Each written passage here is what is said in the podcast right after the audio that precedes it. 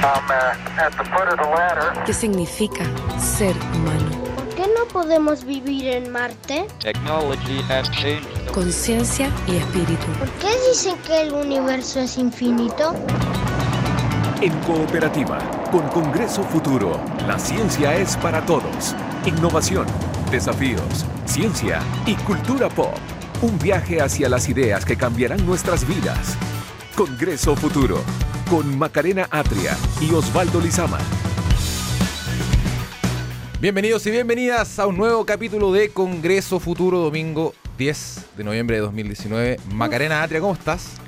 Aquí estamos, pues. Atentos, ¿cierto? Atenta a todo lo que está sucediendo y por supuesto siempre con la mirada puesta en el futuro. Exactamente, y eso es lo que vamos a hacer en este programa. Vamos a conversar algo que se hace muy necesario eh, en estos días eh, de contingencia social. Llevan tres semanas eh, de este estallido social que ocurrió acá en Chile y queremos acá conversar sobre las temáticas que están sobre la mesa, porque hay muchas cosas, muchos tópicos que se están conversando en distintos niveles y otras que se vienen hacia el futuro. Eh, saber qué se quiere y qué mirada darle a todas estas tres semanas de extrema tensión que hemos vivido en nuestro país.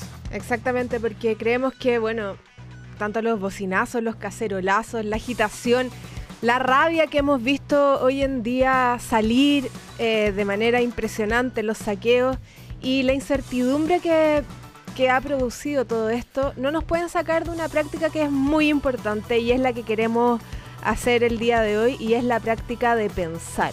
Y ahí las ciencias sociales pueden darnos directrices, directrices para salir de la crisis y poder reconstruir confianzas, caminar hacia la paz social, la igualdad y la tranquilidad personal y colectiva que yo creo que es lo que queremos todos también. Exactamente, son momentos de tensión, momentos donde estamos eh, todos quizás un poco nerviosos, hemos somatizado algunos con... Bastante, hay gente que está muy mal, yo que tú sabes que yo converso mucho con la gente y he visto gente muy mal respecto a, a lo que está sucediendo, así que ojalá también podamos darle alguna Em, luces para, para, que puedan comprender un poco y canalizar mejor toda esta eh, incertidumbre que se está provocando en el país. Así que todo eso va a ser parte de este capítulo de Congreso Futuro.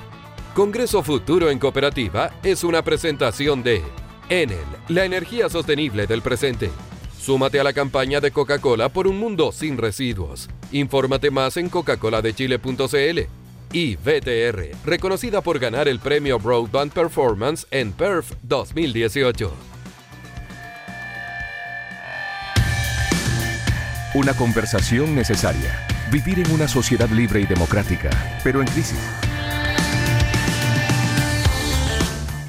Bueno, lo adelantamos eh, hace un ratito. Hoy queremos conversar, una invitación durante la próxima hora, hasta las 11 de la mañana vamos a estar acá en los estudios de cooperativa, eh, conversando con eh, diversos expertos respecto de lo que está sucediendo, pero más importantemente, Maca, de lo que queremos para el futuro. Saber cómo lo queremos y qué queremos y cómo vamos a poder seguir relacionándonos después de todo este conflicto social que estamos viviendo acá en Chile, después de que llegue a un término. No sabemos cuándo ni cómo va a terminar esto. Ni cómo ni cuándo va a seguir. Exactamente, no sabemos. Estamos eh, en una completa incertidumbre. Es una completa incertidumbre y nosotros acá en Congreso Futuro les hacemos la invitación a ustedes también a participar. Nos pueden enviar sus preguntas, sus consultas, también pueden opinar al WhatsApp Cooperativa más 569-78880770 para comunicarse con nosotros y con el panel que nos acompaña ya. Tenemos a la PhD en Trabajo Social y gestora de la Red de Universidades Unidas por la Infancia, Maya Sara Costi, al sociólogo y subdirector e investigador principal de la línea de interacciones grupales e individuales del COES, Juan Carlos Castillo, y a nuestro comentarista y experto en tecnología eh, eh, habitual ya en Congreso Futuro, don Hugo Morales. Hugo, Maya, Juan, Carlos, ¿cómo están? Bienvenidos. Buenos días. Buenos días. Muchas gracias por estar aquí en Congreso Futuro. Queremos partir eh, sabiendo qué hemos perdido como sociedad y qué debemos recuperar después de estas tres semanas ya de estallido social. Nadie, yo creo que nadie pensó que iba, se, iba a extender por tanto tiempo eh, eh, todo esto eh, y partamos por ahí entonces. ¿qué, creen ustedes que hemos perdido? ¿Qué creen ustedes que gatilló esta, este estallido social? ¿Y qué debemos recuperar para seguir funcionando como una sociedad democrática? Maya, si quieres.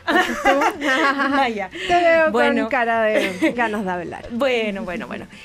primero que nada, agradecer la invitación Eh, claramente, bueno, ya los diagnósticos están ahí, ¿cierto? Situaciones de desigualdad que llevan décadas, porque no fueron los famosos 30 pesos, ¿cierto?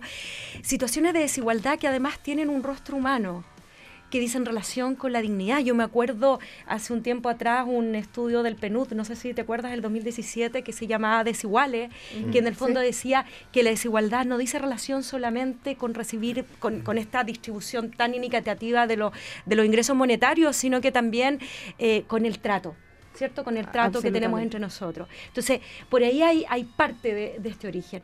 Ahora a eso yo le incluiría una sensación de abuso, de abuso permanente.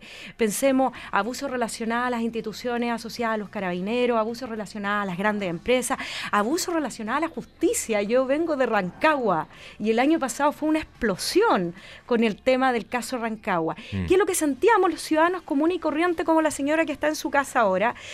Indefensión entonces, si tú haces un mix de todo esto y a eso le agregas eh, poblaciones súper sobreendeudadas y ahí eso abarca desde sectores más pobres hasta la clase media, incluso de repente la clase media como A, ¿cierto? Que vive con una extensión de su salario. ¿cierto? O sea, tiene un salario que no le alcanza para satisfacer las necesidades que tiene y va al supermercado, estoy pensando en los segmentos más pobres, y compra la leche con el acceso... Con la tarjeta con, al supermercado sin preguntarle en absoluto tampoco qué plata tenía. Exactamente, que además implica un interés eh, más alto y que por tanto eh, profundiza de alguna manera esas condiciones de desigualdad. Entonces yo diría que esa mezcla entre desigualdad socioeconómica profunda, y ojo, ¿ah? los datos te muestran que la región latinoamericana es la más desigual del mundo, y fíjate que Chile no es el país más desigual y básicamente porque hay una alta concentración de la riqueza en los grupos, en los grupos más ricos. Hablamos de que el 10% tiene alrededor, tú eres mejor que yo para los números, alrededor del 36%, después me, me corrobora, alrededor del 36% de la riqueza y el 1% alrededor del 26-27% de la riqueza. O sea, eso es brutal. Además también pasó esto de que venían esta, estas APEC, COP, eh, y la gente también, em, con esto del, del metro, como si iban acumulando estas pequeñas cositas, como decir como, oye, pero claro, voy al supermercado, me cobran esto, después voy a no sé cuánto, que el impuesto al no sé qué, que quiero hacer un papeleo, que tengo que hacer el no sé qué. Entonces, como todas las semanas te están como pisoteando, pisoteando, pisoteando, y como para afuera todo este país da una imagen de que estábamos súper OCDE. Este oasis. Claro, este oasis, este OCDE, y de repente, em, bueno, los jóvenes ya venían marchando desde hace tiempo, eh, estuvo el, el, Mayo Feminista del año pasado que también tenía que ver con un descontento, o sea, había una acumulación energética importante para un estallido que explotó en este hace tres semanas. es como que Chile es paradójico, ¿no? Porque, claro, reducimos la, la pobreza. Si eso es así, se, redujo, se ha reducido la pobreza. Sin embargo, como que nosotros miramos que son muy poquitos los que tienen eh, la mayor concentración de la riqueza que como país hemos logrado producir y en esa producción estamos todos, incluidos los que supuestamente redujeron la pobreza, pero están inmediatamente por sobre esa línea de pobreza.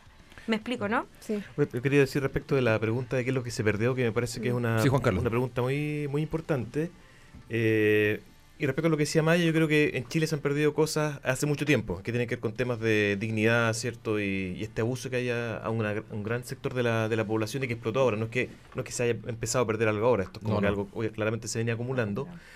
Em, pero por otro lado, yo creo que algo que, pensando aquí, cómo ya vislumbrar o empezar una conversación de cómo uno podría encontrar una salida de esto, que nadie tiene, digamos, la llave maestra. Pero sí algunos elementos preocupantes que yo veo últimamente, que es el tema de la polarización. A mí me parece mm. que, se está como polarizando como mucho el, discurso, uno ve mm. eh, de ambos lados, pero no sé, pues esos llamados ayer a casi armarse por el lado de ciertos sectores, mm. como ya una cosa mucho más extrema. Eh, y yo creo que ahí, sobre todo de, parte de las ciencias sociales, hay un cierto rol importante de, de, de poder analizar y suponerlo sobre la mesa antes de que siga avanzando, porque esto uno sabe que el tiempo es limitado para poder mm. solucionar esto, vemos mm. que no hay una escucha y todas las, las propuestas que hay no recogen. Hay poca voluntad. hay poca voluntad, yo creo que eh, o no se escucha o no se ve, digamos, no sé mm. si la gente, no sé, porque está tomando estas decisiones, ha tratado de tomar el metro o ha pasado por la Alameda el último tiempo, probablemente no, porque se dan cuenta, o hay algún cabildo, o escucha a la gente en la calle, porque uno sabe que es un sentimiento bastante mayoritario, como que tiene que haber gestos un poco más grandes. Yo creo que sí, mientras eso se siga como aplacando, eh, lo que vemos que se empieza a polarizar y se empieza a poner, o sea, lo que uno puede perder son cosas ya más importantes que hemos ganado con mm. mucho sacrificio en Chile, como es la democracia. Mm. Y, yo creo que ahí mm. es un tema bien, bien delicado. Y hay algo que, que, también hace la diferencia con otras veces, porque, bueno, esta polarización lamentablemente la conocemos, la hemos visto en, nuestro país, bueno, yo no la vi exactamente, pero sabemos lo que ocurre, la hemos visto en otros países. Eh, y, me imagino que nadie quiere llegar hasta allá. Em, pero en esta oportunidad se une también las tecnologías, se unen las redes sociales. Se la exacerba la polarización con esto. Claro, Hugo Morales, tú que eh, sabes todo lo que ocurre en el mundo virtual, no, ¿qué te, ¿cuál es tu visión de, mm, primero, cómo ocurren estas manifestaciones y cómo la gente se va uniendo con estas redes sociales, qué es lo que pasa con las fake news, por ejemplo, o con estos eh, videos o memes hechos a propósito para polarizar, para eh, llevar a un grupo al extremo y un poco para desinformar también en vez de informar, que es lo que podría ser algo mejor. Se está mal utilizando el tema de las redes sociales Antes que, antes que contestar eso, quiero también contestar la pregunta de... ¿Qué se perdió? ¿Qué se perdió? Y creo que lo que se perdió es irreparable. Perdimos vista, perdimos gente, mm. perdimos, eh, perdimos la moral en muchos niveles. A nivel de... Perdimos, perdimos el respeto por, por organizaciones que eventualmente estaban dispuestas a cuidarnos y hoy día hacen que nos cuestionemos si queremos pasar por el lado de ellos en la calle perdimos mucho como país. Y, no quiero dejar de lado eso, porque finalmente eh, cuando perdemos eso, no sabemos a quién recurrir. Y ahí estamos todos nosotros para poder apañarnos. Sí, pues ahí eh, ese es el problema. Sobre lo que ustedes están contestando, o sea, lo que están eh, viendo, efectivamente las redes sociales se han convertido en un campo de distorsión muy grande para polarizar, como decías anteriormente, de lado y lado. y eso es bastante complejo de manejar, porque en el fondo, cuando tú estás en, redes sociales, eh, todos los guerrilleros de, las trincheras de, la internet, desde un celular, eh, pueden hacer y decir mil cosas sin, sin hacerse responsables. Hay el, florecimiento de cuentas anónimas, de cuentas que no, de personas que no sabemos quiénes están detrás y que lo único que hacen es impulsar mensajes de odio eh, ha hecho que, eh, de lado de lado, eh, finalmente termina generando una polarización en redes sociales dentro del discurso de personas que de pronto no entienden muy bien todo lo que está pasando y no quieren entenderlo, solamente quieren estar enojados. Mm. Ah, Entonces, van y buscan opiniones de personas que revaliden lo que ellos están pensando o lo que creen que podrían llegar a pensar. las redes sociales hoy día, lamentablemente, no son un espacio ni hábil ni bueno ni recomendable para sostener una conversación sobre la actualidad del país. Lo hemos visto, ese nivel de polarización lo hemos visto en otros lugares como Estados Unidos, donde a raíz del surgimiento de la figura de Donald Trump, eh, el comienzo o la, masificación de noticias falsas y de eh, generación de informaciones que derechamente llevan a, llevan a, mirar eh, o a, traer agua al molino de, de, tal o cual político, de tal o cual tendencia política, eh, o ideología, terminan polarizando un discurso que hoy día no tiene ningún valor.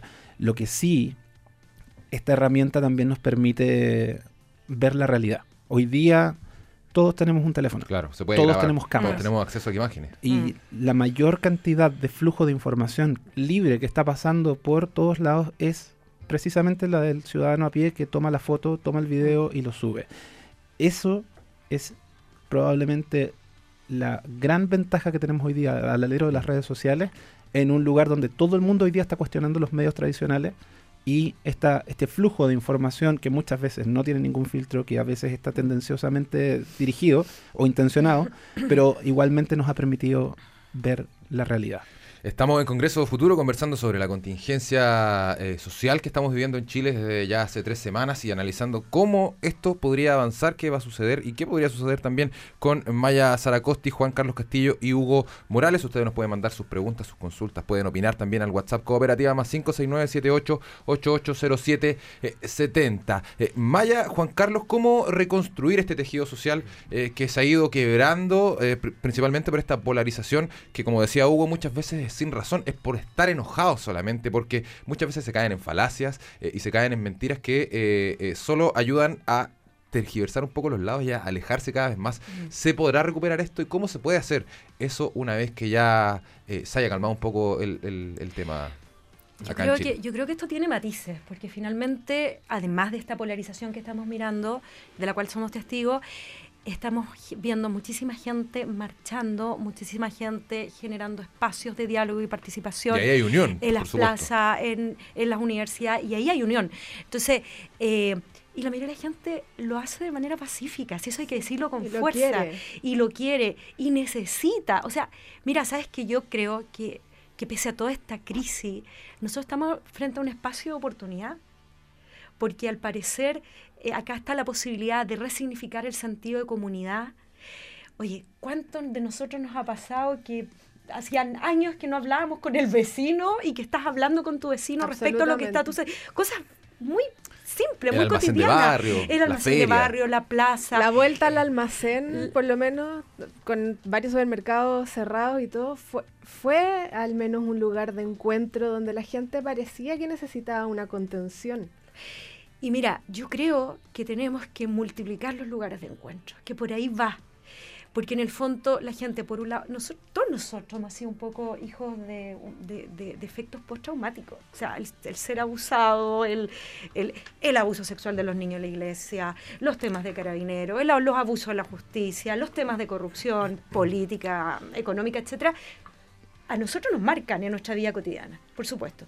Entonces, necesitamos generar espacios de encuentro y quizá al principio con, una, con un enfoque muy catársico, pero mm. después para poder buscar estrategias de solución, ¿cierto? Y avance, y conversarnos, y escucharnos, etc. Ahora, yo creo que ahí las ciencias sociales también de nuevo tenemos un un desafío interesante. Yo soy trabajadora social, yo soy investigadora de trabajo social, académica de trabajo social, y esto lo veíamos de siempre. ¿ah? Es un poco lo que yo, no sé si lo dije recién o antes que entráramos a la conversación, íbamos a la casa, hacíamos la visita domiciliaria, íbamos a la junta de vecinos, etcétera, y veíamos todo esto y de alguna manera sentíamos que, tratábamos de patalear para arriba y decir lo que estábamos viendo y, teníamos oídos sordos. Y con un poco de resignación también, muchas generaciones resignadas. Probablemente muchas muchas generaciones resignadas. La dictadura. Exactamente, exactamente. Y ahora se está produciendo un espacio de posibilidad de conversación. Yo creo que eso hay que rescatarlo fuertemente. Las universidades también hemos generado bastantes diálogos al interior.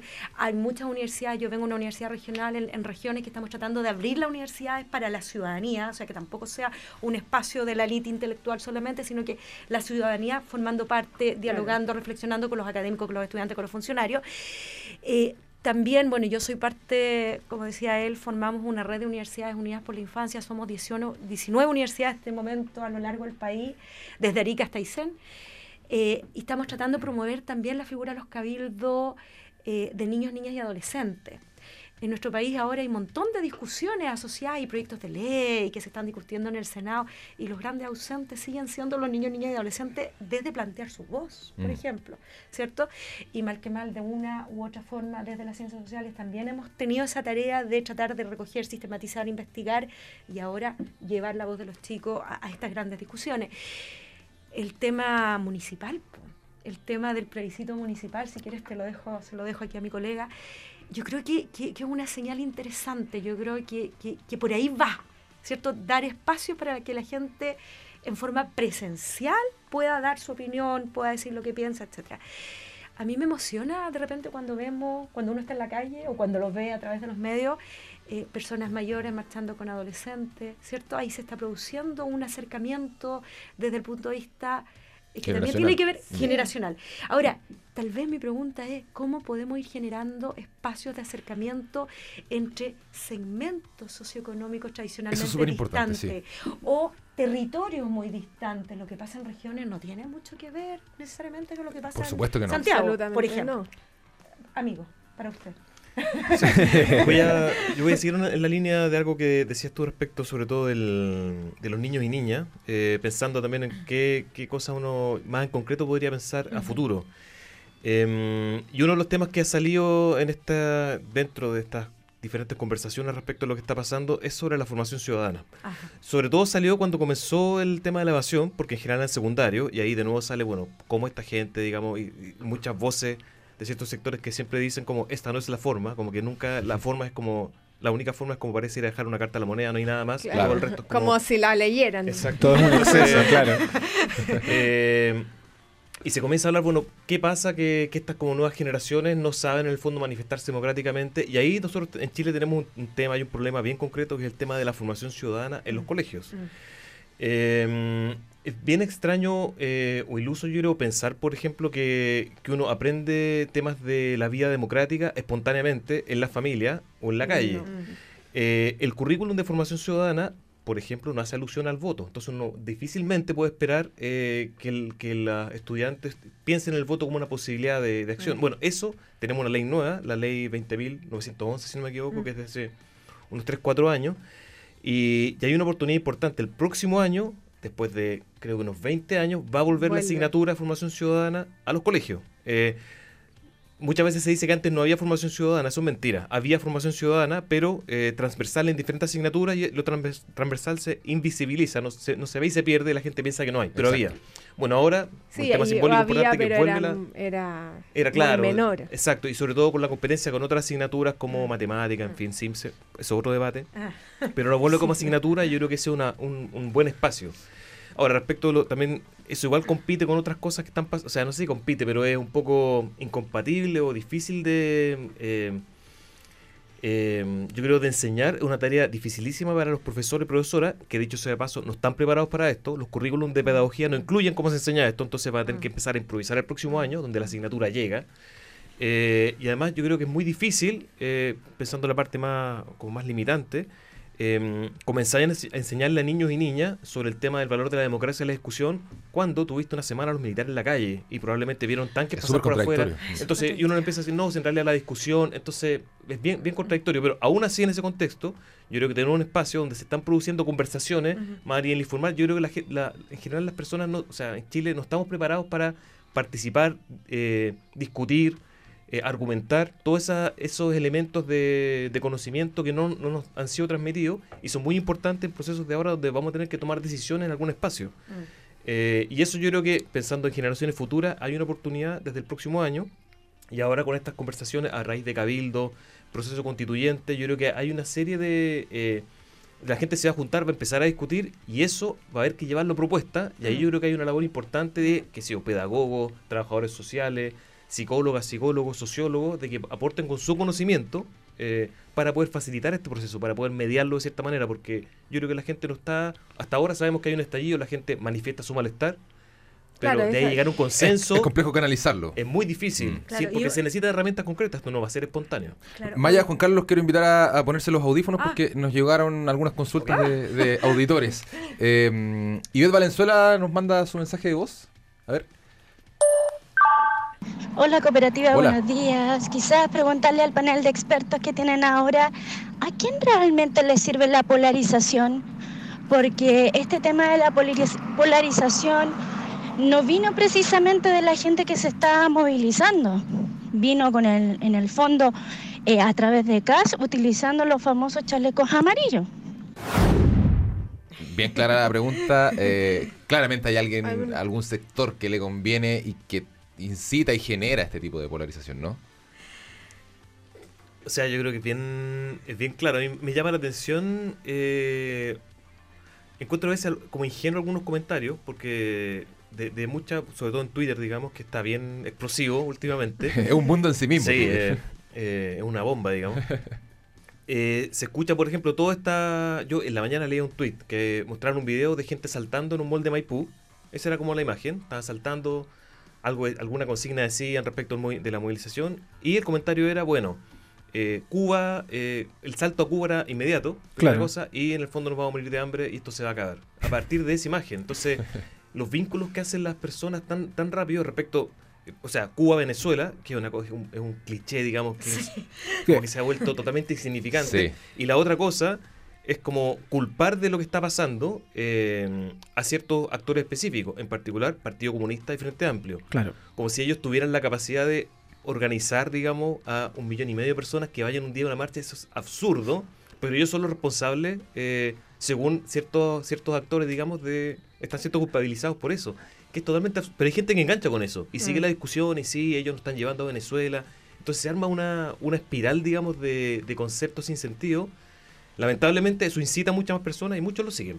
Exacto. De hecho, como sobre lo mismo que estabas diciendo, o sea, todos estaremos de acuerdo en que si la oposición no ha sido capaz de ponerse de acuerdo entre ellos para poder sacar algo, que son un puñado de mm. personas, menos todavía van a poder articular gente en la calle. Entonces, esto efectivamente es espontáneo, es transversal, pero de nuevo llevándolo a temas de redes sociales, em, dentro de esta polarización y de estos campos de distorsión de los grupos que quieren eh, eh, organizarse eh, por medio de, estos, de estas opiniones y que encuentran sentido en Frente Amplio detrás de como instigadores o que encuentran que hay temas relacionados que podrían eventualmente hacerle sentido, em, tenemos, hay, demasiada gente, hay demasiada gente que hoy día, sin siquiera saber lo que piensa del todo sobre ciertos temas, engancha porque hay algo que le hace clic.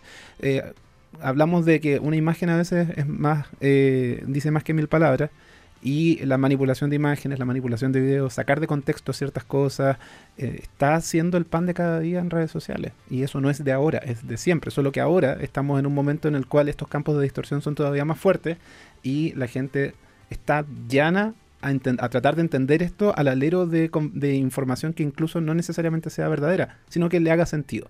Y lo amplifica y lo distribuye y lo dice como una verdad absoluta no nos convertimos en Chilezuela eh, como, y, si así fuera, probablemente eh, los principales responsables son los mismos que decían que nos podría pasar si tomábamos una opción u otra opción.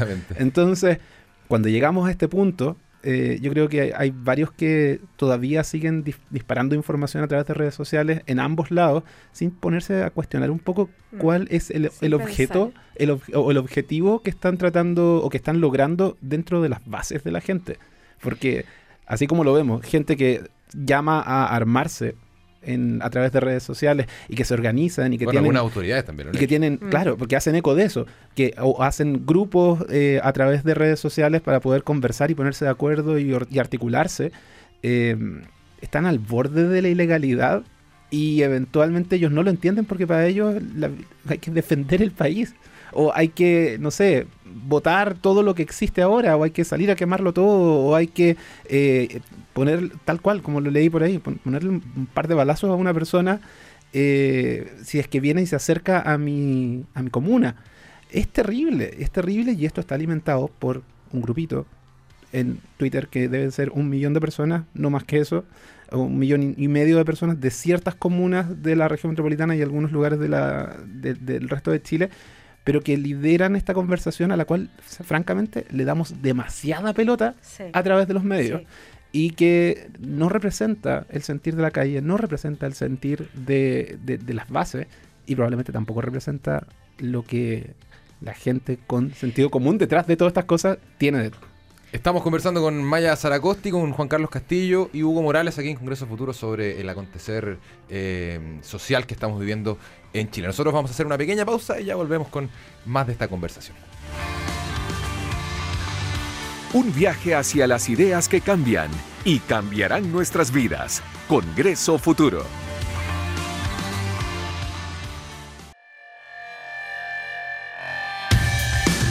Seguimos acercando la ciencia a todos. Congreso Futuro en Cooperativa. Estamos de vuelta en eh, Congreso Futuro y en esta pequeña pausa nos llegaron más consultas de nuestros auditores. A ver. Una pregunta para los jóvenes que están ahí en la radio. ¿Por qué todo para el 2020? Viene la Navidad, vienen las vacaciones de verano y ya para marzo vamos a estar preguntando, ah, ¿de qué estábamos hablando? ¿Para qué había que juntarnos? ¿Qué pasa con hoy? Como dijo la Gabriela Mistral, mañana es muy tarde, el futuro empieza hoy día. Ahí, hay un, punto de nuestra auditora. Eh, hay muchas, muchos cambios sociales que se están, están pidiendo que, claramente son a largo plazo. Eh, ¿Qué cosas se pueden hacer ahora? o, mañana, quizás la próxima semana. ahora. Yo creo que primero agradecer porque nos trató de jóvenes. Sí, muchas, gracias muchas, gracias a la señora que llamó. ahí, hay un cambio positivo, ¿cierto? Cuando uno la, ¿Qué, se puede hacer en todo ámbito? No solo en el ámbito político y en el ámbito como de agenda legislativa, sino que eh, quizás como ciudadanos, eh, como personas, como miembros de una comunidad. ¿Qué podemos hacer hoy, eh, en el, en el corto plazo? Sí, mira, yo quiero tomar una cosa pequeñita que estábamos hablando recién respecto a las redes sociales. El problema no son necesariamente las redes sociales, el problema es el uso que le damos a las redes sociales. Si el uso que le damos es atemorizar a la gente, polarizar a la gente, obviamente los espacios de encuentro se ponen en riesgo y por tanto también es el llamado, y dice relación con el rol de la educación, ¿cierto? Es el llamado a tener una postura crítica y a seguir mirando lo que uno está mirando alrededor de uno en la calle, que esta polarización es una pseudopolarización utilizada por algunos, ¿cierto? Y en ese sentido también me parece tanto más peligroso la reacción que estamos teniendo desde el Estado o desde la administración actual frente a lo que sucede y que también invita, incita a una polarización más extrema. Por ejemplo, cuando tú ves, eh, pues, en algún momento cuando se dijo que estábamos en guerra, cuando ves a las fuerzas especiales en la calle, cuando ves, como tú bien decías hace un rato, a nuestros jóvenes marchando y finalmente quedando lesionados con su vista. Eso es gravísimo y eso es, un, es una incitación que puede llevar incluso a más polarización. Entonces eso me parece incluso más preocupante, porque finalmente son los que tienen el poder. Digamos, claro, es lo que está pasando en la realidad. Es lo que está pasando en la realidad, exacto. Entonces, en ese sentido, yo creo que la invitación es a eh, tener cuidado con, con, las fake news, tener cuidado con la manipulación eh, de la información. es como una medida inmediata. Ya claro, podríamos empezar a aplicarla ahora. ya, claro. porque, saber informarse, estar informados, porque quizás no todo el mundo tiene acceso a la información, quizás no todo el mundo tiene eh, la capacidad de filtrar la información, pero sí muchos la tienen y a lo mejor cada uno día a día, hoy en día, ahora, lo que podemos hacer es que cuando veamos, por ejemplo, en grupos que se está provocando estas polarizaciones, llegar con la información correcta, llegar con em, los... Consultar varios sitios, sirve, por ejemplo. Consultar, varias fuentes. Y decir, oye, mira, debatamos, es que el, el, tema de debatir es genial, o sea, eh, el, el poder contraponer ideas, eso es muy necesario. Pero eh, hagámosla con conciencia, hagámoslo con información, hagámoslo con que cada uno haga el aporte, pero no mintiendo y no tratando de generar algo que es lo que no queremos. Mira, y respecto a tu consulta, bueno, hay cuestiones que implican cambios estructurales y eso es lo que las personas en la calle de alguna manera están y estamos pidiendo, ¿cierto? Y esos cambios estructurales eh, dice relación con la redistribución del ingreso, dice relación con que efectivamente las personas y las empresas que más recursos tienen paguen más impuestos y en ese sentido el llamado es a los que tienen el poder, y estoy pensando en el Parlamento, estoy pensando en el Ejecutivo, a escuchar eso, porque no es lo mismo subsidiar o aumentar un poquitito, darle un poquitito más de pensión a las familias, subir un poquitito el salario, cuando lo que, lo que como sociedad estamos pidiendo es redistribución, por un lado, ¿cierto?, de, nuestro, de nuestra riqueza, y por otro lado, eh, avanzar hacia un estado de bienestar que asegure derechos sociales a todos, a los que estamos sentados acá, que somos seguramente clase media acomodada, y lo somos hasta el minuto que alguno de nuestros parientes se enferme gravemente o perdamos nuestro trabajo, porque es, así, digamos.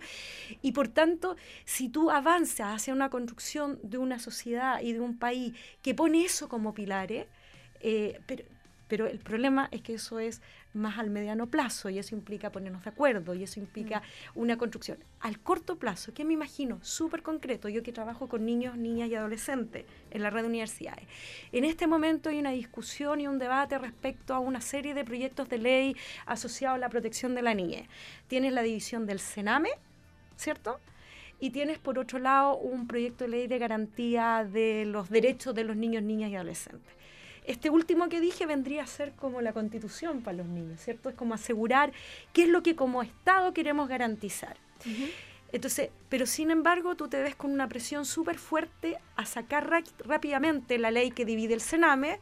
Y yo espero, o sea, todos sabemos que el Sename de alguna manera ha vulnerado, el Estado a través del Sename ha vulnerado los derechos de los niños, niñas y adolescentes más vulnerables de nuestro país. Pero lo que uno espera es que los políticos no estén haciendo esto para salir en la foto, ¿cierto? Porque para decir, nosotros derrogamos el Sename. Entonces, yo te diría el punto es que hoy, al corto plazo, si yo quiero avanzar en una ley que garantice los derechos de todos los niños, niñas de nuestro país, independiente del origen, independiente del nivel socioeconómico, independiente de la región, el territorio, etcétera, lo que tengo que hacer es en estos mismos cabildos, de alguna manera, incluir también la perspectiva de los niños, ya sea a través de investigaciones que hemos hecho desde las ciencias sociales, la educación, etcétera, pero también a través de escuchar a los chicos. A mí me preocupa y me preocupa porque me han invitado al, al Congreso recientemente porque te da un poco de susto tener a 19 universidades dando una opinión, ¿sí? Entonces, te asusta, entonces te invitan. No me habían invitado antes, me invitaron. ¿Y sabes lo que me da miedo? Que haya un acuerdo tradicional entre ambos lados, digamos, a puerta cerrada y no de cara al país. En este tema, quizás lo vemos como algo a largo plazo, porque de alguna manera hoy en día parte de lo que sucede con nuestros jóvenes y con los adultos dice relación con cómo lo hemos hecho y lo hemos resuelto justamente en los temas de niñez. Me, me agarré yo, ¿no? Entonces, yo diría, y desde las ciencias sociales también podemos aportar lo siguiente, hay mucho debate, hay mucha discusión, están pasando cosas en las calles, hay que sistematizar esto y hay que llevarlo a lo que toman las decisiones, porque si no esto lo que puede generar es más frustración. Juan Carlos, en ese sentido, ¿cómo se puede eh, recuperar también la confianza en las instituciones eh, ya a nivel administrativo, las instituciones a nivel social? Hablo del Parlamento, de la clase política en general, hablo de las Fuerzas Armadas, de Carabineros. Eh, ¿Se puede llegar a recuperar esta confianza, como lo decía Hugo, que no te dé miedo pasar al lado de una patrulla de Carabineros porque te, vaya, te pueden disparar o te pueden pegar sin alguna justificación? Eh, Buena pregunta. O sea, lo que sabemos sí que en los últimos 20 años la confianza en las instituciones, diferentes instituciones, sistemáticamente ha ido disminuyendo y se ha caído al piso. Eh, los que más han caído claramente son los partidos políticos, eh, de las que se salvaban hasta sus cinco, cinco años atrás la iglesia, que también cayó abruptamente en la última encuesta que conocemos. Eh, y nos va quedando bomberos. eso es como la única institución que cuando se pregunta mantiene la confianza de la ciudadanía. Em, Ahora, para recuperar, yo creo que es importante recuperarla eh, por las investigaciones que yo hago, eh, que tienen que ver sobre todo con creencias de las personas sobre redistribución, que era el, tema que tocaba más, ya que cómo se redistribuye de las personas que tienen más a las que tienen menos. El agente principal que redistribuye es el Estado. Eh, y son las instituciones del Estado. Entonces, si uno no tiene confianza en ello, probablemente el tema de la redistribución en el fondo no va, no va a mm. resultar. Mm. Así que la democracia necesita estas instituciones para funcionar, por eso es importante mm. recuperarla. o sea, primero para... Hay un supuesto ahí, para poder recuperar esa confianza hay que conocer las instituciones. Vuelvo al tema de educación cívica. ¿Qué mm. instituciones, quién hace qué? Mm. Porque ahora, por ejemplo, cuando uno va a muchas marchas, las personas piden que cambie todo y se lo piden a todos también. hay ciertos actores que hacen algunas cosas y otros otras. Es importante saber quién hace qué. Eh, y segundo, eh, yo creo que hay, hay varios puntos que se han puesto en el debate muy importantes respecto a eh, ¿Qué pasa cuando las instituciones no funcionan? Yo creo que todas las instituciones, organizaciones sabemos, digamos, como que tienen, uno entra a cualquier organización y hay problemas, conflictos, discusiones, eh, malas prácticas también. Y eso cuando sucede tiene que ser sancionado y tiene que ser, o sea, tiene que ser un ejemplo de cómo se sanciona eso a nivel más alto. Y sabemos con lo, que está pasando, digamos, con los casos de colusión, eh, clases de ética, que es una bofetada, digamos, como uno no puede esperar que alguien siga creyendo en las instituciones cuando está expuesto a que en realidad cuando a ellos, eh, ellos no funcionan, eh, o sea, más allá que funcionan o no funcionan, es que cuando no funcionan, eso tiene que ser claro y tiene que ser sancionado públicamente. Si no, es como, o sea, ¿cómo, voy a pedir confiar? Eh, entonces yo creo que ese tipo de leyes de probidad respecto al Estado tienen un lugar muy importante en la agenda y me parece que ese, ese punto... como puede ser más técnico, no parece mucho, lamentablemente, en, las demandas. Yo creo que es el tema de transparencia, transparencia, transparencia, y, castigo, digamos muy, muy claros cuando suceden estas malas prácticas. ¿Es posible o viable exigir eh, alguna modificación a este tejido de instituciones, eh, al funcionamiento, al rol, o de, derechamente cambiar una institución con otro nombre, con otra imagen, con otro funcionamiento? Eh, ¿Es viable exigir eso en, este momento como, como, sociedad? Yo creo que la gente lo está haciendo. O sea, hay desde llamados hasta cambiar, digamos, el lema del escudo nacional, a recuperar una bandera antigua de Chile. Hay varias cosas como simbólicas interesantes Y también hay debates interesantes, por ejemplo, el tema de, eh, de las cámaras del Congreso, si a lo mejor sería más eficiente tener una sola cámara. Otro tema que ha salido a veces, que yo lo sigo un poco eh, en el debate respecto a participación ciudadana, que se podría recuperar ahora, por ejemplo, mm. la edad de voto, que la mm. edad sea a los 16, mm. cosa que uno pueda empezar con este debate democrático cuando está en la escuela todavía y no fuera. Eh, yo creo que está todo, o sea, esperemos, digamos, que todos esos aspectos estén sobre la mesa. Eh, pero es importante ahí también el apoyo más técnico de gente que, que, sabe estos temas, cientistas políticos, por ejemplo, sobre diseño institucional, porque uno puede tener demanda ya, pero eso pasa por un cierto diseño de instituciones que se tienen que hacer cargo de implementar estas políticas. Y yo creo que ahí vamos a tener que aprender mucho. Es una oportunidad. La discusión de asamblea constituyente y nueva constitución es una oportunidad para aprender también cómo funciona el país, quién se hace cargo de qué y cómo nos queremos organizar para, para seguir, digamos, con un Chile a futuro que donde, donde todos nos sintamos más cómodos, menos apretados. Oye, pero algo súper concreto, mira, en el gobierno de la presidenta Bachelet se hizo un trabajo de, participación, ¿cierto? Con miras a revisar la constitución. y algo tan simple, o sea, primero no era muy representativo. No, pero no terminó en, no terminó, en nada. Bueno, en un poema de un amigo. Claro, no terminó en nada. Pero espérate, pero ¿cuál es el aprendizaje de ahí? ¿Cuál puede ser el aprendizaje? Primero, que acá está saliendo la necesidad de participación desde las bases. Y eso me parece una oportunidad. Segundo, para nosotros, los cientistas sociales, el hacer que el proceso sea lo más transparente posible y que la información que surja desde esos cabildos o, distintos espacios de participación también sea lo más transparente posible, de manera tal que eh, mi amigo aquí Juan Carlos desde la Chile, la Católica, no sé dónde está ahí ahora, yo desde la, UFRO, otro desde la universidad que sea, o cualquier ciudadano pueda mirar ¿Me entiende o no? Y que mm. además tenga, y que es difícil, ¿ah? tenga la capacidad de recoger respetando diversidades, ¿cierto? Los rankings ya no nos sirven. O sea, no podemos rankear si es más importante salud, educación, no sé qué, porque esto tiene sistémica pero sí podemos ver cuál es la especificidad que te da la gente que está en la Araucanía versus la especificidad. ¿Me, me, me explico, no? bueno, y eso pero eso transparente. y abre todo el abanico de la descentralización también del país, porque claramente no funciona igual estar en Santiago, no funciona igual estar en la Araucanía, no funciona igual estar en Atacama. O sea, todo eso tiene que ir regulándose de alguna manera y tiene que ser totalmente transparente porque lo que también es parte de este estallido social es que nos cansamos de, em, de cómo nos mentían, por así decirlo, y de cómo hacían todo por debajo. Estamos conversando con eh, Maya Zaracosti, Juan Carlos Castillo y Hugo Morales. Y les quiero contar que en BTR han trabajado por generaciones para darle la mejor conexión con todo lo que quieres. Y hoy BTR es reconocida por ganar el premio Broadband Performance en Perth 2018 como la internet más rápida de, de Sudamérica. Eres BTR, eres mejor internet. BTR, vívelo hoy. Bueno, también te queremos eh, escuchar, por supuesto, queremos que den sus opiniones que quienes nos estén escuchando este domingo en la mañana, eh, para que se unan a la conversación, pueden opinar, hacer consultas. Estamos en el WhatsApp, así que anótenlo y mándennos sus mensajes de voz.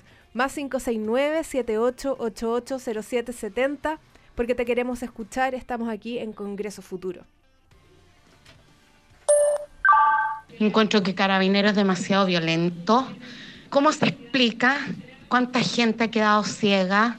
Creo que el gobierno lo está haciendo mal, pero también me alegro porque Chile despertó. Esto ya no da para más. Algo hay que hacer. Tarea para el gobierno, para todos los que nos gobiernan. Gracias. No sé si lo podrán hacer tan tan lejos de la realidad de todos nosotros, el pueblo. Gracias. Yo creo que es tarea de todos. Un tema importantísimo, eh, un llamado a no olvidar lo que ha pasado, la violencia que ha ocurrido por parte de agentes del Estado. Eh, ¿cómo, cómo, creen, ¿Cómo ven ustedes el futuro de esto? Porque están por un lado las medidas políticas, están por un lado las medidas sociales, pero aquí alguien tiene que hacerse cargo de lo que ha pasado. Eh, hay más de 20 personas fallecidas, hay más de 160 personas con pérdida de, visión de manera parcial o total. ¿qué, ¿Qué creen ustedes que va a ocurrir con esto, considerando la historia de Chile con los 17 años de dictadura y las violaciones a los derechos humanos que se cometieron en aquella época eh, y que vimos después los resultados eh, no tan satisfactorios para las víctimas mm. de, esas violaciones. Bueno, primero, absolutamente de acuerdo con la opinión de la, de la última persona que, que, vino. Coincidentemente, varias de, los, de, de, las personas que han quedado sin vista son jóvenes y son muchos jóvenes escolares o jóvenes universitarios. Muchos menores de edad también. Muchos menores de edad, claro. Eh, ayer eh, o anteayer, un chico de una universidad acá de Santiago perdió su vista, o sea... Gustavo Gatica. Eh, Gustavo, Gustavo perdió su, su vista. A ver, yo creo que yo creo que claramente la administración de turno, el presidente, el gobierno tiene que, que, autocuestionarse respecto a lo que está pasando, eh, parar esta escalada de violencia. La verdad es que son ellos los que tienen el poder para hacerlo, más que nosotros, en, en lo urgente, digamos. Y también recordar que somos una sociedad abierta que así como nos están mirando en Twitter, nos están mirando de otros países tal vez es una gran diferencia respecto al periodo de la dictadura que nosotros ya vivimos y por tanto es bien vergonzoso. O sea, algunos académicos que han estado fuera del país nos dicen cómo nos están mirando y la verdad es que es bien vergonzoso y es, o sea, y ahí yo hablo como red de universidades que nos importa proteger a nuestros niños, niñas, adolescentes y a los jóvenes que, estudian en las universidades y en las escuelas paremos esto ya. O sea, el mensaje es directo al presidente de la República. No podemos volver, no vamos a permitir volver a escuchar una noticia de que algún otro joven pierde su ojo o es lesionado. Esto lo que está provocando es justamente la polarización, el miedo, eh, la violencia en escalada y él tiene la posibilidad de desacelerar en este sentido. Sobre lo que estabas planteando de, eh, de no olvidar es súper importante eh, lo que hablábamos al comienzo de que la gente hoy día tiene la opción de poder grabar, tomar fotos, registrar todo esto. ¿Qué se hace con todo esto? De partida, eh, lo hemos dicho anteriormente en, otros lados, en pisapapeles.net, por ejemplo, que hemos tratado de abordar la distancia, o sea, con, la distancia que requiere este tipo de temas, pero también no nos hemos olvidado de, de los consejos prácticos para la gente en este tipo de casos respaldo en la nube. Tome fotos, videos, guárdelos en la nube. Eh, hay plataformas que hoy día permiten hacer una recopilación de todo el material ciudadano de, que, pueda eh, graficar la, situación del estallido social, pero principalmente también los abusos policiales, los, eh, los abusos de agentes del Estado en general. ahí Wikimedia está jugando un rol fundamental, porque no solamente los, los recopila, sino que además los pone a disposición de medios internacionales y de usuarios a nivel mundial que permiten también llevar esa información eh, que está totalmente desagregada, no viene de canales eh, normales, sino que viene directamente de la calle a una cantidad de gente a nivel mundial increíble. De hecho, la mayoría de las notas mm. que están a nivel mundial, que no tienen acá reporteros en la calle, están siendo ilustradas con, con material de Wikimedia subida por todos los usuarios. Entonces, ahí esa eh, me carga usar este concepto, pero la inteligencia colectiva de, y, la recolección de información que está haciendo la gente hoy día es fundamental. Porque si en el 73 no teníamos acceso a esa información o nos contaban eh, detalles de forma casi como folclórica mm. o los medios curaban la información según lo que decía el, el, régimen en ese momento, hoy día no. Hoy día todos tenemos esto y todos estamos viviendo esta historia. Da lo mismo si está pasando en Chimbarongo, en Iquique o en Santiago. Todos estamos viviendo esta historia al mismo tiempo. Perdona, y además, complementando lo que tú decías y lo que tú decías hace un rato, fíjate que yo creo que el desafío de la formación ciudadana también se transversaliza a las fuerzas especiales, a carabineros.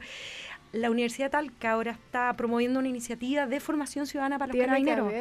¿Me entendí o no? Porque hay derechos hay formas, hay protocolos y bueno, y finalmente los carabineros tampoco son nuestros enemigos. Entonces, poder avanzar en esa lógica, yo creo que ahí hay señales también a corto plazo.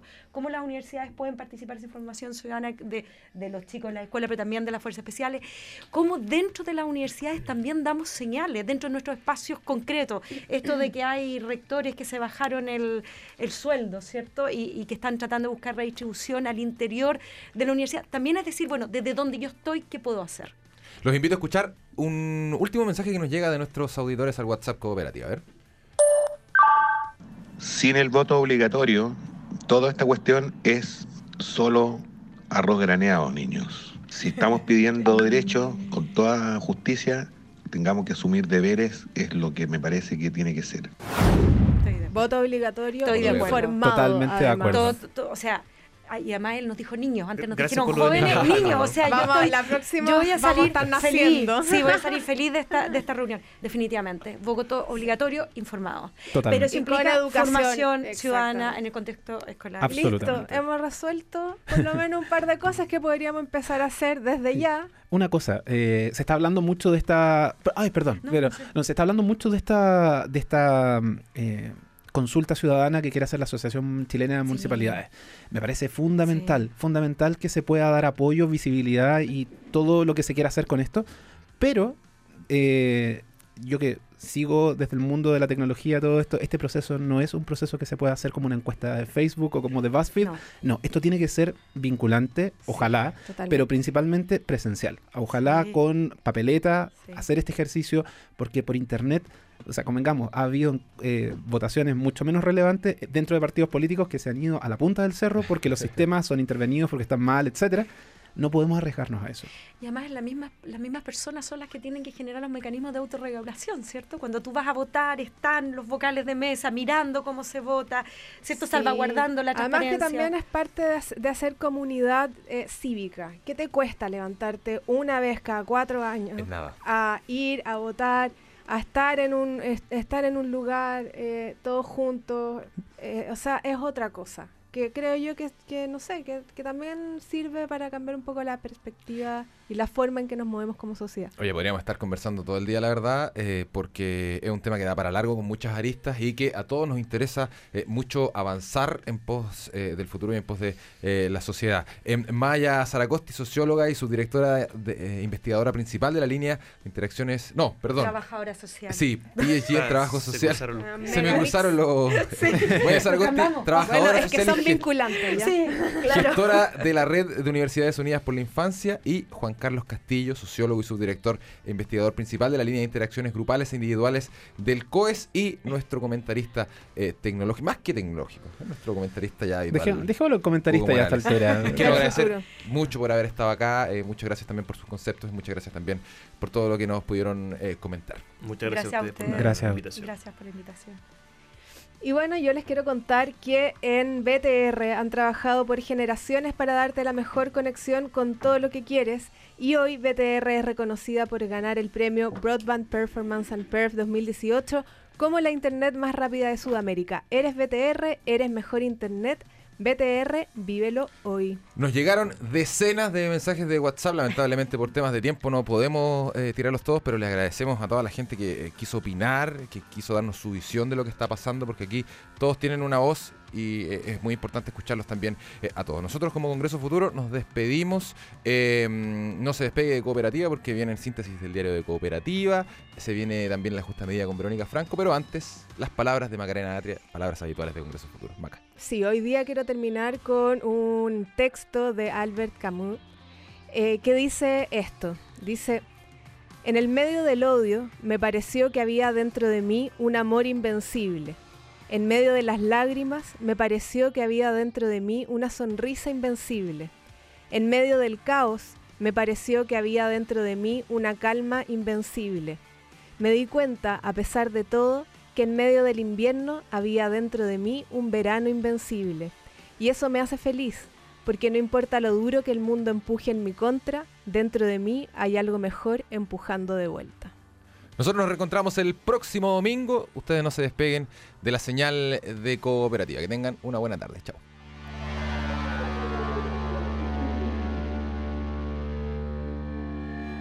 Fue Congreso Futuro, Ciencia para Todos. Una presentación de Enel, la energía sostenible del presente. Súmate a la campaña de Coca-Cola por un mundo sin residuos. Infórmate más en coca-coladechile.cl y BTR, reconocida por ganar el premio Broadband Performance en PERF 2018. Cooperativa. Todas las noticias, todos los días, todo el día.